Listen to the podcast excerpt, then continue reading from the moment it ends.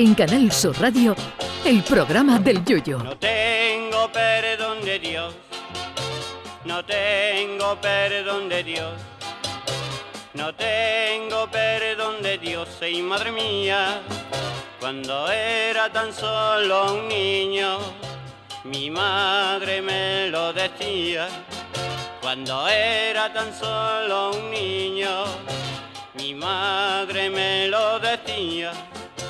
No tengo perdón de Dios, no tengo perdón de Dios, no tengo perdón de Dios.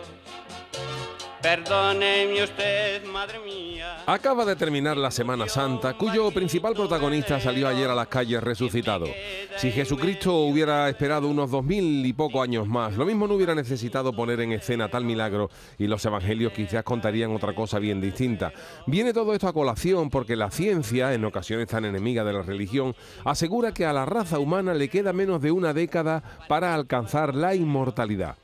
Y ojo con pensar que esto puede ser otra hojana de científicos charlatanes, porque esto lo asegura un tal Ray Kurzweil, científico especializado en ciencias de la computación e inteligencia artificial, y que también ha sido director de ingeniería de Google. Y no es porque este currículum le otorgue patente de corso, sino que este señor ha efectuado 147 predicciones anteriores, de las cuales se han cumplido el 86%. Yo estoy loco porque el tal Kurzweil diga la semana que viene que el Cádiz se salva este año. Este señor asegura que la microrobótica se encargará de reparar daños en los tejidos celulares, lo que unido a la creación de órganos en laboratorio y la implantación de ordenadores en el cerebro, nos podría garantizar vivir eternamente en unos 10 años. Dicho todo esto, que suena muy bien, mi pregunta es la siguiente. Cuando tú te vuelves inmortal, ¿con qué edad se queda tu cuerpo? Con la que tienes en ese momento, porque claro, no es lo mismo volverse inmortal con un cuerpecito de viernes de 25 años, nuevo del paquete, que volverte inmortal con 87 años, con, una, con más edad que una cancela y condenado a perpetuidad a ser público del programa de Juan y Medio. Otra pregunta que yo tengo, si a ti te coge la inmortalidad ya jubilado, ¿tú cobras la pensión para toda la eternidad sin hacer ya ni el huevo?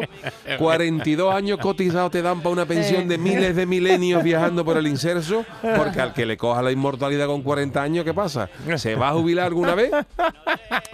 Porque si eso es así, ser inmortal puede que esté muy bien, pero currar toda la eternidad no parece una buena idea. Eso de levantarse a las 7 todos los días durante los próximos 756 millones de años. Pero tengo más preguntas.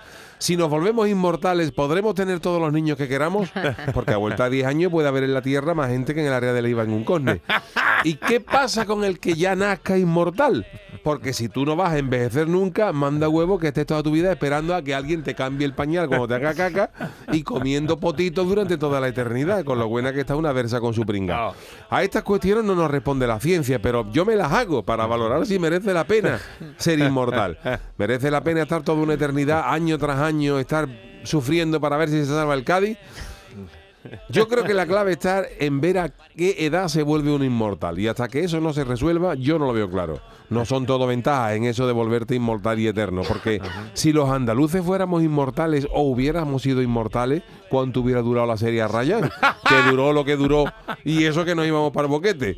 Lo dicho, que estas cosas hay que resolverlas antes de lanzar estas perlas científicas, que como tengamos que hacer el programa del Yuyu, miro a Charo, durante 870 millones de programas más, a ver qué vamos a preguntar, consultorio sin repetir temas. Así que, señores científicos, resuelvan este dilema y luego hablamos. Ay, mi velero, velero mío, Canal Sur Radio. llévame contigo a la orilla del río. El programa del Yoyo.